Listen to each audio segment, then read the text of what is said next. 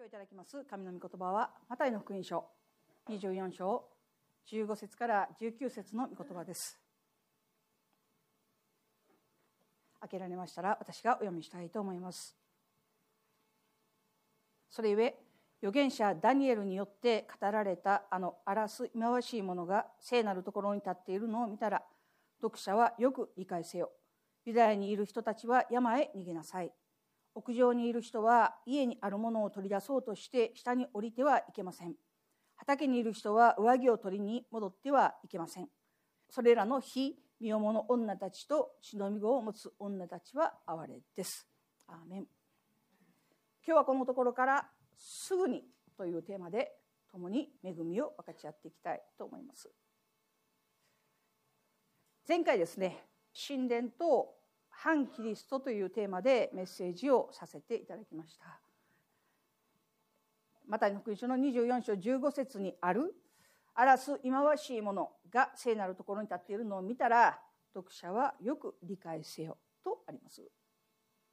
公約聖書では「読者よ悟れ」と語られています。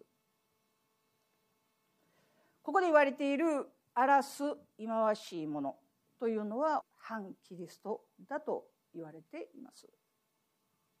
そして聖なるところというのは神様が住まいとされた神殿。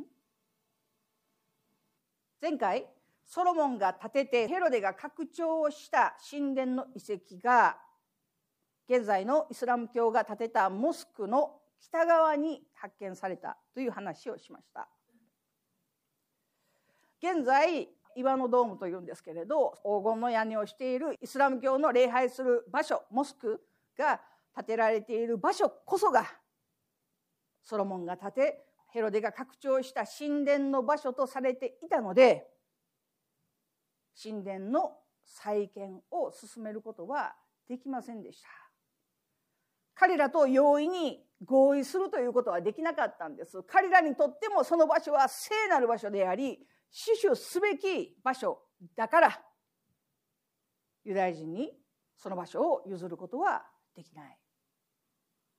でもユダヤ人にとってもその場所は神が皆を置きそのところに住まうと約束された神殿の場所なので何としてでも取り戻さなくてはならない。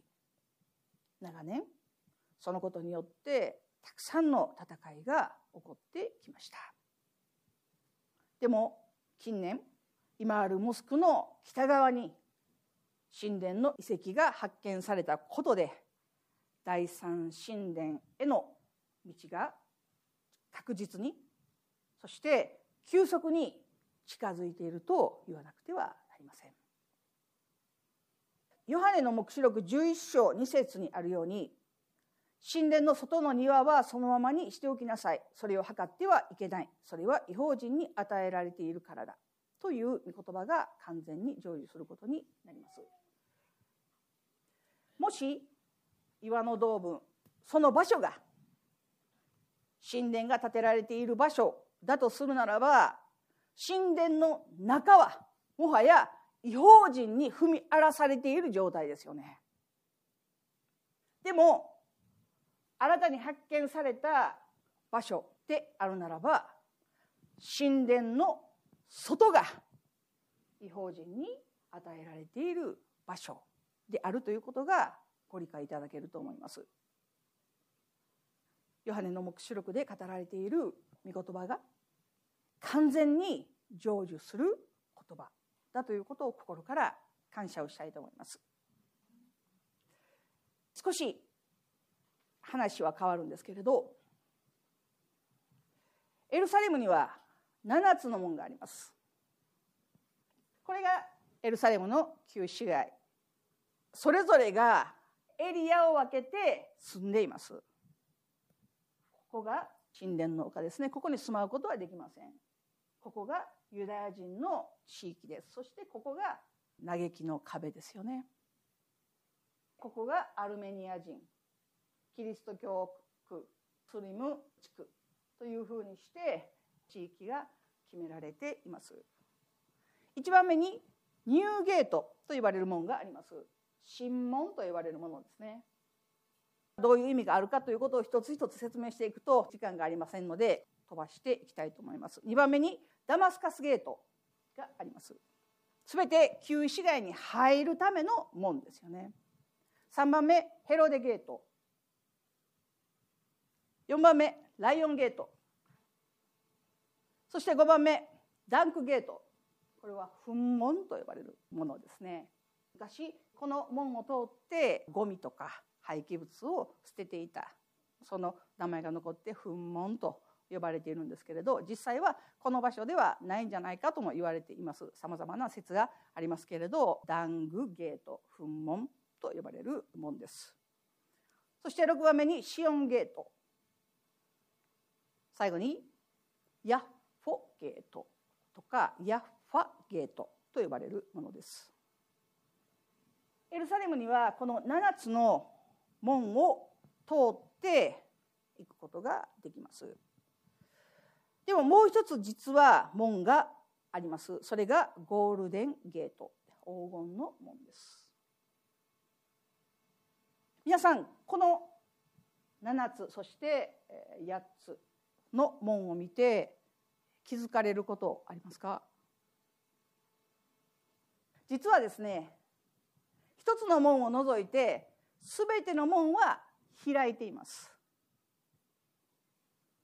でもただ一つ閉じられている門があります。それがゴールデンゲート黄金の門です。今も閉じられている状態にあります。じゃあ誰がこの門を閉じたんですか？誰がこの門を使えないようにしたんですか？イスラム教徒によって閉じられました。私たちもよく知っていますけれどユダヤ教の祖先それはアブラハムから出たイサクですよね。イスラム教の祖先これもまたアブラハムから出たイシマエルですよ。共に兄弟であったはずのイサクとイシマエルがその後戦いの標的となるような関係になってしまいました。一つ知っていただきたいことは神様はイシマエルに対してもあなたは決して捨てられることはないよと約束しておられるでしょう。聖書の中で。神様はこの終わりの時必ずイスラム教の人たちの心を変えて誠の神へと変えるその道筋を備えてくださっているお方であるということを心から感謝をしたいと思います。神様は血筋を大切にされるお方であり、語った言葉を必ず守られるお方であるということを心から感謝をしたいと思います。旧約聖書の中で一年に一度ユダヤ人にとって最も大事な日それが大食材日ヨムキプールと呼ばれる日ですけれどその日祭司は2匹の子ヤギを置いて1匹はほふり血を流し祭壇でその肉を焼いてほふるという役割がありました。またその血を死聖所の中に入って契約の箱に注ぐという大切な役割がありましたもう一匹の子羊は頭の上に手を置いて全ての人々の罪をその子羊に背負わせて身代わりとして荒野に放っていきます。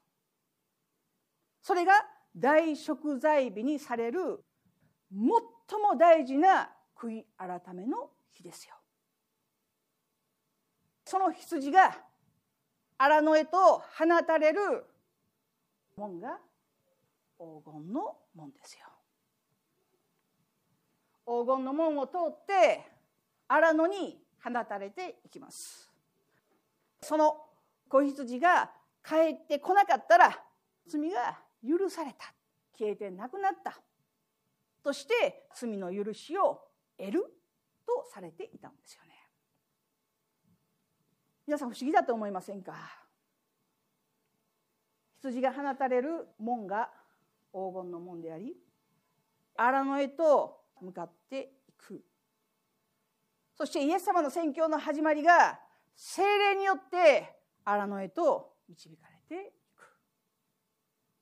これは決して偶然ではないと私は思います。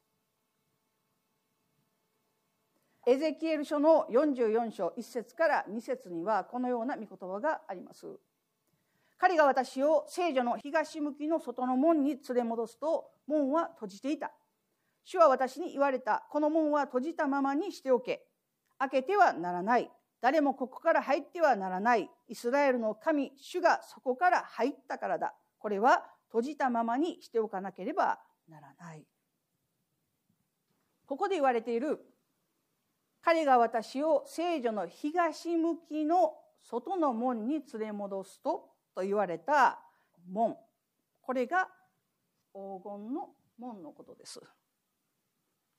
もしモスクがある場所が神殿であるとするならば黄金の門は真東ではなくて北東になるでしょう。でも新たに見つかった神殿の場所を重ねてみると真東になるでしょう。そしてイエス様がエルサレムに入場される時通られた門も黄金の門です。じゃあここで言われている主がそこから入ったからだというのはイエス様が転ばに乗ってエルサレムに入場された時のことを語っているのかといえばそうではありません。ここで言われている主がそこから入ったからだこれは閉じたままにしておかなければならないじゃあ今もう閉じてるじゃないか成就されてるじゃないかというわけではないんです。エゼキエル書44章1節から2節の御言葉はイエス・キリストが再臨された時の予言の言葉ですよ。ここで言われているエゼキエルの御言葉はイエス・キリストが再臨される時黄金の門を通って神殿に立たれることを予言している言葉ですよ。本来ならばイエス様が再臨されて黄金の門を通って神殿に入られてからその門は閉じなければならない。なぜ？人々が行き来して二度とその場所が怪我されることがないように完全にその門を閉じてしまえという将来起こる聖書の予言の言葉がこのエゼキエル書の中に記録されています。イエス様が再臨される時必ずこの門を通って来られます。その時誠の神を信じる者たちの手によってこの門は閉ざされることになります。二度と違法人によって怪我されることがないように。じゃあなぜイスラム教の人たちがこの門を閉じてしまったのか。彼らはこの予言を知っています。理解しています。インターネットで少し見てみるとユダヤ教は黄金の門にものすごく意味を持っている。イスラム教も黄金の門にものすごく大きな意味を持っている。キリスト教は何の関心もないと書かれていました。聖書はこの門が非常に大事な門であるということを私たちに教えています。イスラム教の人々はイエス・キリストが再臨される時この門を通って来られるということを知っているので防ぐために封印したんです。歴史的事実です。イエス様は必ずもう一度来られます。すべての人が見ることができる状態で必ず来られます。稲妻が北から東に響き渡るようにイエス様は瞬時にこの地に来られるという神の約束は決して違えることのない言葉であるということを心から感謝をしたいと思います。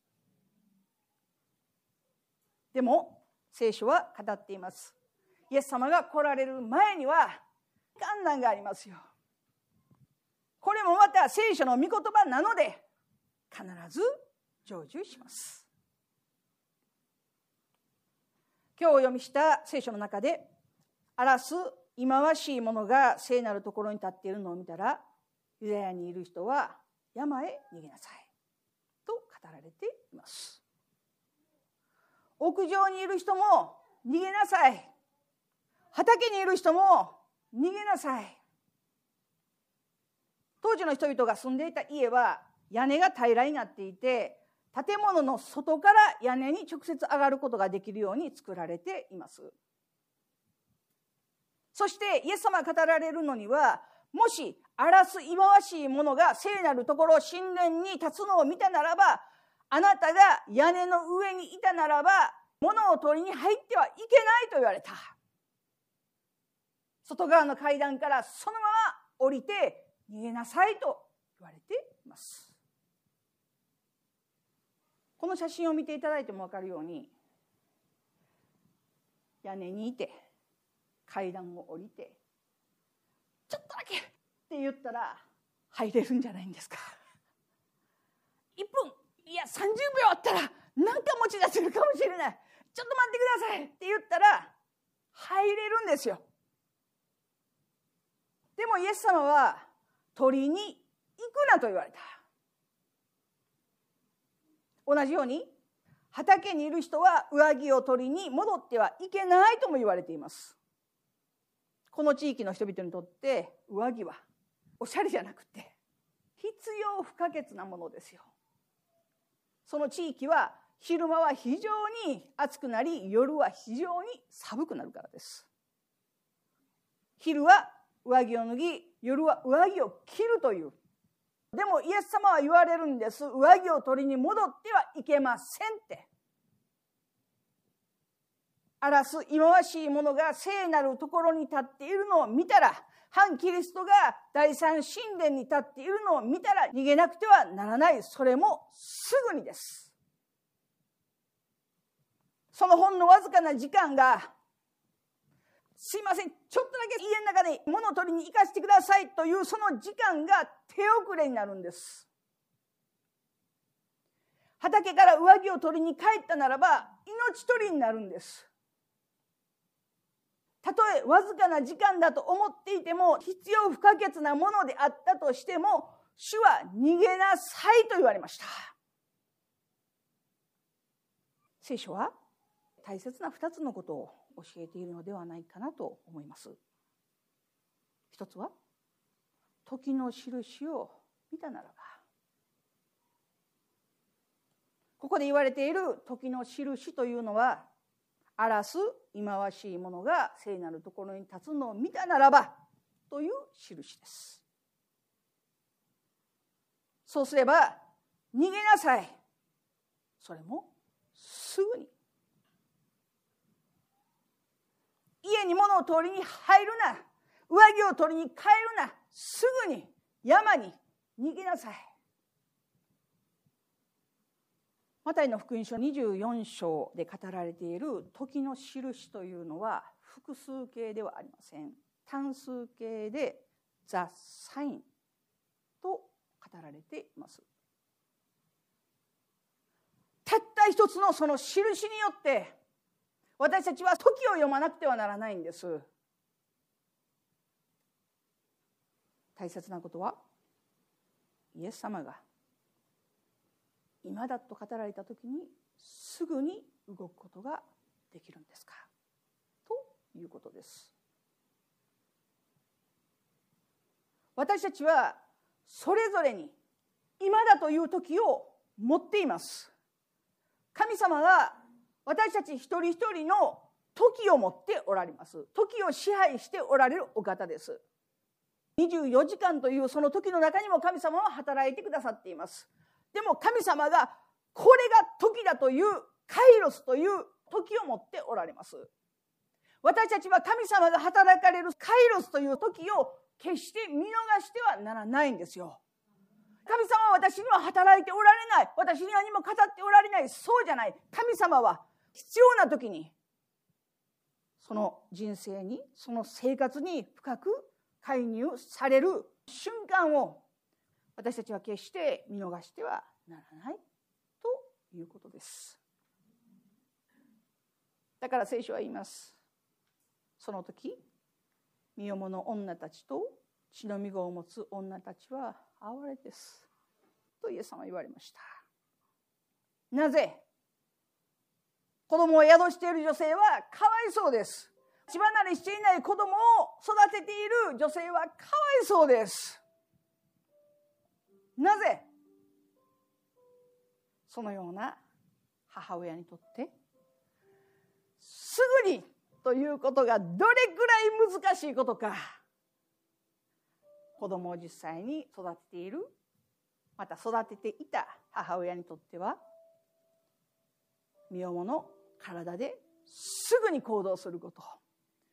血離れしていない子供がいる状態ですぐに行動に移さなければならないことがいかに難しいことか。神様はご存知なのでかわいそうだと言われた。だから結婚しない方がいいですよ。子供産まない方がいいですよ。と言っているわけでは全くありません。神様は産めよ増えよ地に満ちよ地を従わせよそれは神様が与えてくださった素晴らしい祝福です。じゃあ私たちはどうするべきなんですか？どうしなくてはならないんですか？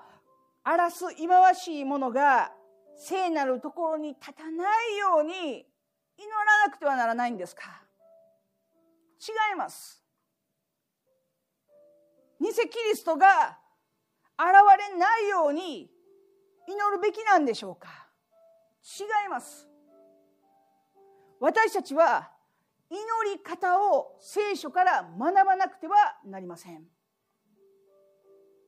荒らす忌まわしいものが聖なるところに立つことは神様のご計画の中で決して取り除かれることはありません。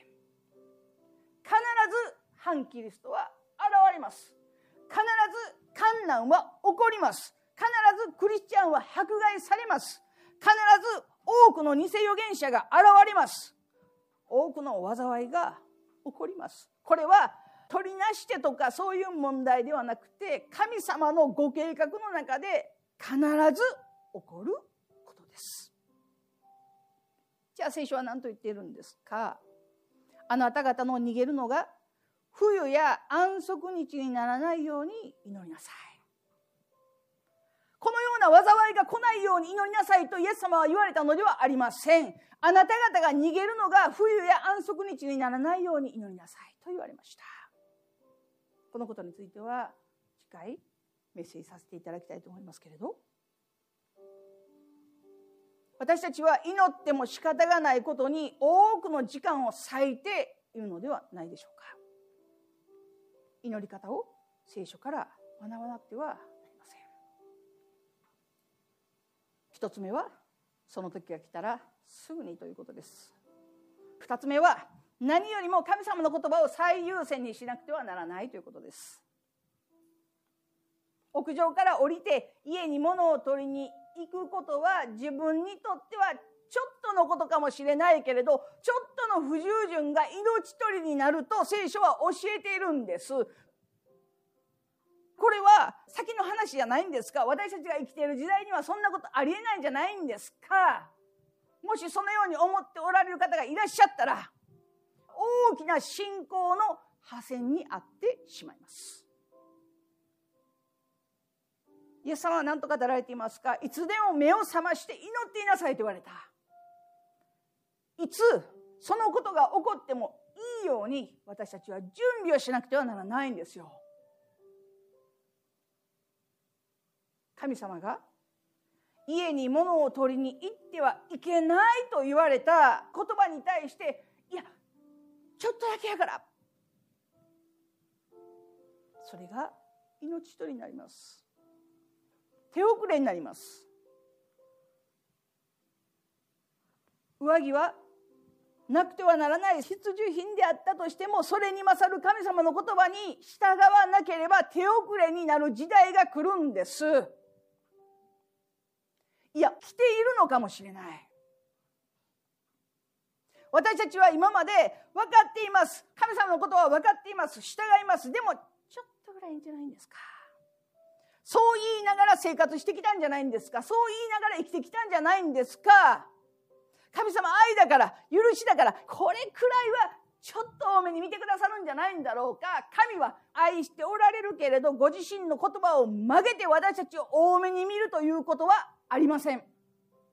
神は罪を裁かれるお方であり神は悔い改めたものを許し受け入れてくださるお方であるということを心から感謝をしたいと思います。今まで私たちはこれも必要です。あれも必要ですと言いながら生きてきたんじゃないんですか。でも終わりの時には神様の言葉を最優先にしないそのちょっとが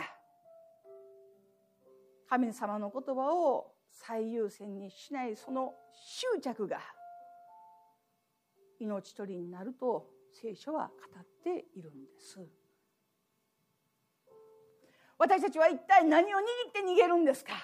何を手にして逃げるんですか？上着を手にして逃げるんですか？家の中に入ってほんのわずかなものを手にして逃げるんですか？そうじゃない。私たちは神様に対する信仰を持って信頼を持ってそして何よりも神様に対する従順を持って一歩踏み出さなくてはならないと思うんですけれどいかがでしょうか？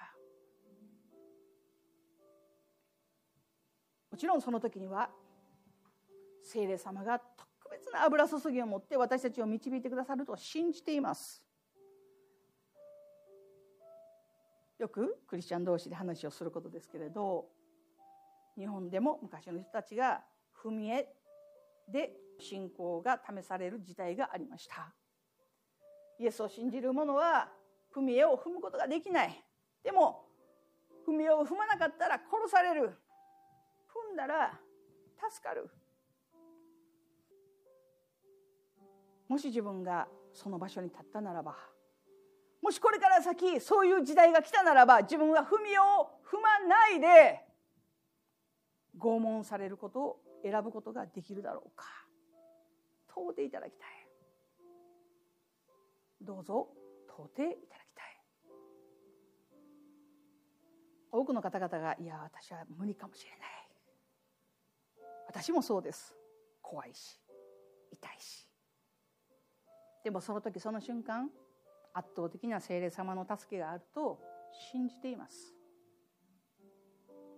私は人生の岐路に立つ時神様の圧倒的な力で押し出されたという経験をしているのでもしもの時には神様の圧倒的な押し出しによって正しい選択をさせていただけると信じています。でも私たちは今からすぐに神の言葉に従うことができるものになれるように日々歩んでいかなくてはならないんですよ。神様に示されているけれどいやちょっと待って修善人だったマタイは主に呼ばれた時にすぐに従いました。漁をしていたペテロとアンデレはイエス様に呼ばれたら網を置いてすぐに従いました。ペテロには家庭もありましたよ。妻もいました。でも家に帰ることなくすぐに従いました。そんなご主人どう思いますか？でも感謝です。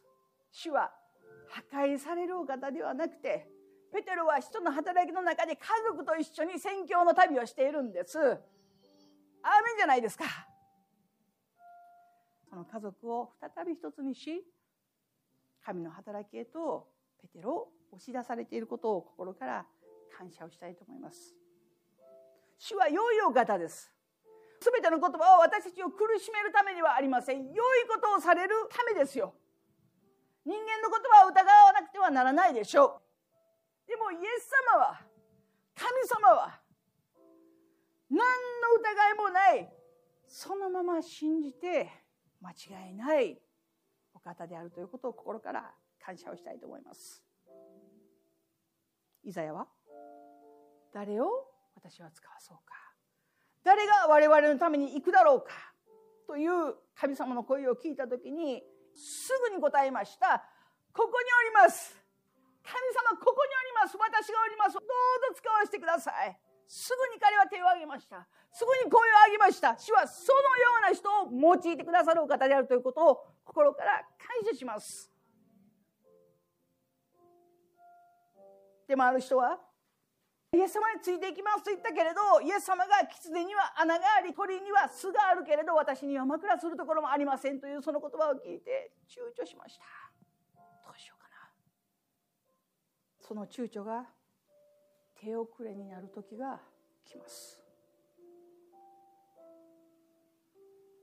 また別の一人の弟子がイエス様に言いました。主よまず行って父を葬らせてください。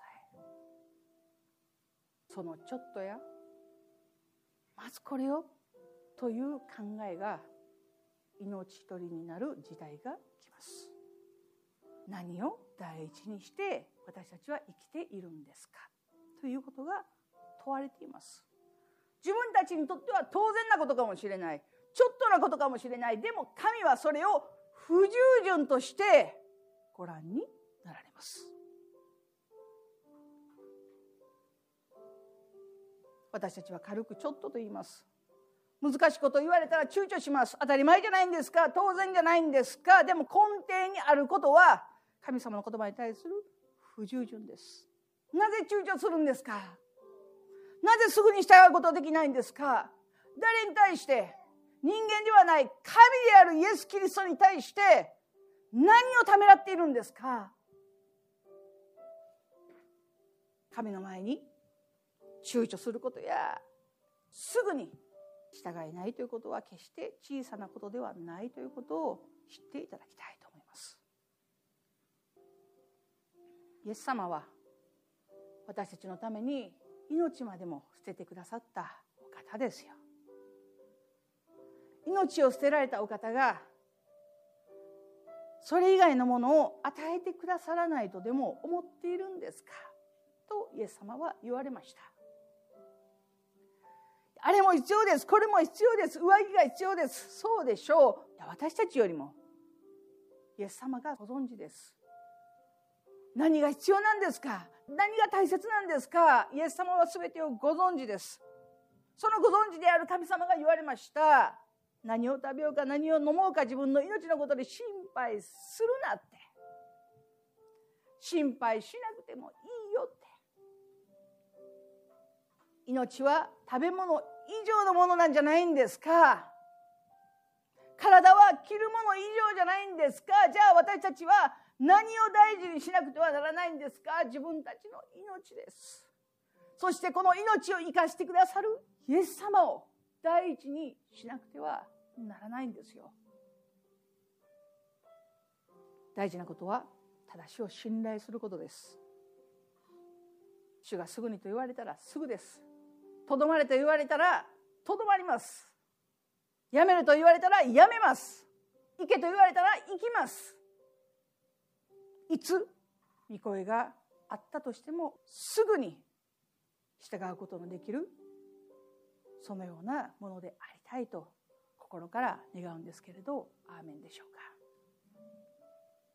簡単なことではないと思うし家族を持っていたりたくさんの関係の中で生活をしている方々からすればすぐにということは容易なことではないのかもしれない。でもイエス様は全てをご存知の上で呼びかけられます。私たちに問われているのは主に対する信仰と従順です。お祈りします。イエス様ありがとうございます。今日このような時代終わりの時私たちを生かしてくださっていることを心から感謝をしたいと思います。私たちがいつも目を覚まして祈り主のカイロスに対して主の時に対して正しく応答することができるものとして導いてくださいますように心からお願いいたします。いつ主が来られてもいいように賢い花嫁のように死を待ち望む者としてくださいますように心からお願いいたします。これは苦しみのためではありません。私たちが喜んで死を待ち望むためにあらかじめ教えてくださっていることを心から感謝をしたいと思います。心から感謝して愛する主イエスキリストの皆によって見舞いにお祈りをお捧げいたします。